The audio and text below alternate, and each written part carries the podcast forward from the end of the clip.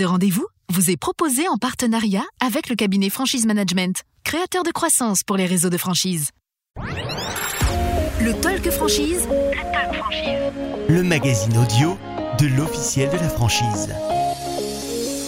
Bonjour à toutes et à tous, bienvenue dans ce dernier épisode du Talk Franchise de l'année 2022. Je suis Valentine Puyot, journaliste pour l'officiel de la franchise et je suis une nouvelle fois accompagnée de mon collègue Nicolas Monnier. Bonjour Nicolas. Bonjour Valentine.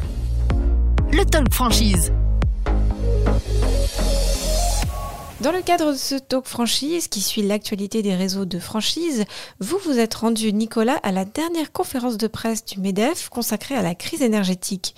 Alors que les États membres de l'Union européenne viennent de se mettre d'accord sur une proposition de plafonnement du prix du gaz, Geoffroy Roux Bézieux, le patron des patrons, souhaite travailler avec le gouvernement pour affiner le système d'aide aux entreprises. Le président du MEDEF s'est montré particulièrement critique envers l'Allemagne, comme souvent accusé de tirer la couverture à elle.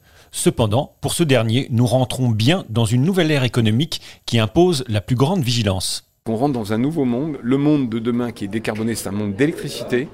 Le prix de l'électricité, il est local. On n'est pas sur le même prix entre la France et l'Allemagne aujourd'hui. Hein. Le prix spot, il y a 200 euros mégawattheure d'écart. Alors que le prix du pétrole, de l'énergie fossile, il était mondial puisque un baril de pétrole, ça voyage, et qu'il y a une petite différence avec le coût de transport, mais il était mondial. Donc c'est un nouveau monde et une nouvelle économie dans lequel on rentre. Vous écoutez le Talk Franchise, le magazine audio de l'officiel de la franchise. Autre sujet d'actualité, l'inauguration du nouveau flagship de Fitness Park à Saint-Ouen, où vous êtes allé Nicolas, non pas pour faire du cardio, mais bien pour rencontrer Philippe Herbette, le président de l'enseigne, pour savoir comment la marque faisait face à la crise énergétique. Oui, Valentine, si la consommation énergétique représente 7% des dépenses de Fitness Park, cette dernière a eu la chance d'acheter au bon moment et de sécuriser ses prix. En revanche, Philippe Herbette compare les prix de ses abonnements au reste de l'Europe en se demandant jusqu'à quand il pourra ne pas toucher aux tarifs de ces derniers.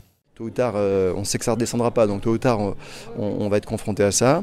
On observe dans certains pays euh, comme euh, l'Allemagne, justement, qui est un peu un pays de référence, ils ont vraiment bien augmenté les prix des, abonnements. Nous, on n'y a pas touché. Chez Nespark, notre prix est le même depuis 2009, depuis l'ouverture. Euh, en Espagne, ils sont passés de, en moyenne 25 euros à 39 euros. Donc, ils ont vraiment augmenté beaucoup les prix. On essaie de repousser les chances euh, le plus possible. Vous écoutez le Talk Franchise, le magazine audio de l'officiel de la franchise. Nicolas, vous savez également que la nouvelle saison de l'émission de la chaîne M6 Qui veut être mon associé démarre le mercredi 4 janvier 2023. Notre collègue Stéphanie Condis est allée poser la question au serial entrepreneur Marc Simoncini, à savoir s'il était difficile de lancer son activité dans le contexte économique actuel ou pas. Et l'ancien créateur du site Mythique, aujourd'hui engagé dans la start-up à l'origine de vélo électrique Angel, n'a pas pour habitude de mâcher ses mots. Je suis associé au groupe SEB, qui est un groupe qui a 165 ans d'histoire, je crois, et qui me dit que depuis, à part les deux guerres mondiales, on n'a jamais eu un contexte aussi difficile. je vais répondre à votre question. Donc les matières premières, le fret, le, parité euro-dollar, la pénurie des composants, la pénurie des puces. Euh, alors, euh, pour répondre, dans l'industrie, c'est le pire moment pour se lancer. Dans le reste, peut-être pas, mais dans l'industrie, je vais être clair, c'est vraiment le pire moment pour démarrer. C'est aussi le meilleur parce que c'est tellement difficile de se lancer que ceux qui se lancent sont un peu seuls. Donc ça évite quand même qu'il y ait des pléthores de concurrents qui se lancent au même moment. Mais voilà, donc c'est pas une période facile. Vous écoutez le Talk Franchise, le magazine audio de l'officiel de la franchise. Alors que la période de fin d'année est souvent cruciale pour bon nombre de secteurs d'activité, vous êtes allé, Valentine, à la rencontre du sociologue Vincent Chabot, à l'origine de l'essai Éloge du magasin contre l'amazonisation. L'ouvrage, qui vient tout juste d'être réédité aux éditions Gallimard en format poche, donne un éclairage très intéressant sur le rapport de nos concitoyens aux différentes formes du commerce physique. L'universitaire a profité de notre rencontre d'ailleurs pour évoquer le dernier prix Nobel de littérature, Annie Ernaux, ayant elle aussi évoqué les commerces dans l'un de ses livres, à savoir Le supermarché Auchan. J'avais beaucoup apprécié le livre d'Annie Ernaux qu'elle a consacré à son hypermarché Auchan. C'est qu'elle montrait effectivement l'ambivalence de ces lieux jugés déshumanisés, mais qui sont quand même, les grandes surfaces, des lieux, il y en a plus beaucoup aujourd'hui où se croisent différentes personnes. C'est-à-dire que le commerce en général, c'est d'ailleurs l'étymologie hein, du mot commerce, reste le support de petites relations. Évidemment, on ne rencontre pas ses amis euh, chez Auchan, c'est très rare, mais malgré tout, on voit à quel point les Français sont attachés à ces petits liens, ces, petits, euh, ces petites relations, parfois même à l'échelle du quartier ou à l'échelle euh, d'une ville. Et je pense que c'est la force de commerce, du commerce qui, qui est finalement inaliénable, immarcessible. C'est-à-dire que finalement, les gens sont attachés à, cette, la vie sociale que euh, promeut le commerce. Et ça, vous, ne le, remplacerez, vous le remplacerez difficilement.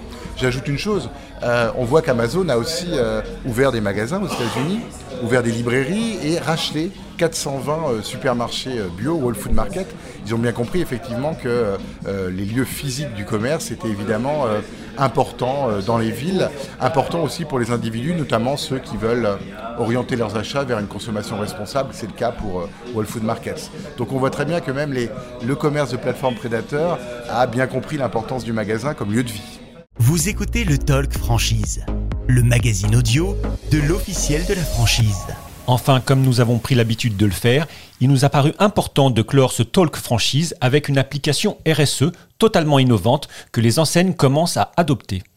En effet, Nicolas, la solution de don d'objets et de nourriture entre particuliers, baptisée Give, qui compte aujourd'hui plus de 4 millions d'utilisateurs, veut surfer sur la réglementation actuelle pour toucher les entreprises. Avec la loi AGEC, dont l'entrée en vigueur a commencé le 1er janvier 2022 et qui se poursuivra en 2023, toute une verticale de produits sera bientôt et désormais concernée par la seconde vie. Avec les meubles, le distributeur doit euh, aujourd'hui pouvoir proposer une solution de reprise gratuite gratuite à ses clients. Pour Hakim Baka, cofondateur de la solution, il s'agit via l'application de proposer aux distributeurs une alternative entièrement décarbonée. Il l'explique lui-même. Écoutez. Ce qui était mis à disposition, c'était surtout de la logistique inversée. C'est-à-dire que je vais envoyer un transporteur récupérer euh, l'ancien produit, euh, l'ancien objet de mon client pour le ramener et potentiellement lui donner une seconde vie. Alors c'est là aussi où il y a un trou dans la raquette parce qu'il y a beaucoup de recyclage et peu de réemploi.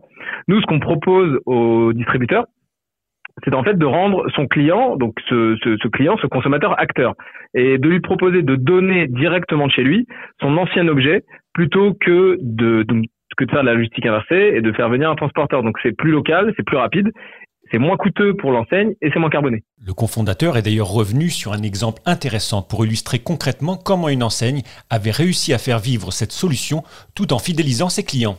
La dernière en date étant euh, Conforama, qui nous a intégré en digital et sur tout son réseau hein, de 173 magasins pour faire passer ses, euh, ses clients à l'action et les incentiver. En fait, ils leur proposent un bon d'achat de 10 euros.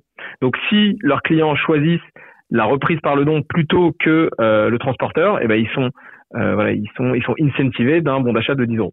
Des bons d'achat utiles pour les mois à venir, marqués d'incertitude tant pour les consommateurs que les commerçants. Le Talk Franchise. Ce talk touche à sa fin. Merci d'avoir été avec nous. Toute la rédaction de l'officiel de la franchise et CDI Média s'associe pour vous souhaiter de bonnes fêtes de fin d'année. Rendez-vous en janvier. À bientôt, Nicolas. À bientôt et bonne année. Le Talk Franchise. Le Talk Franchise. Le magazine audio de l'officiel de la franchise. Ce rendez-vous vous est proposé en partenariat avec le cabinet Franchise Management, créateur de croissance pour les réseaux de franchise.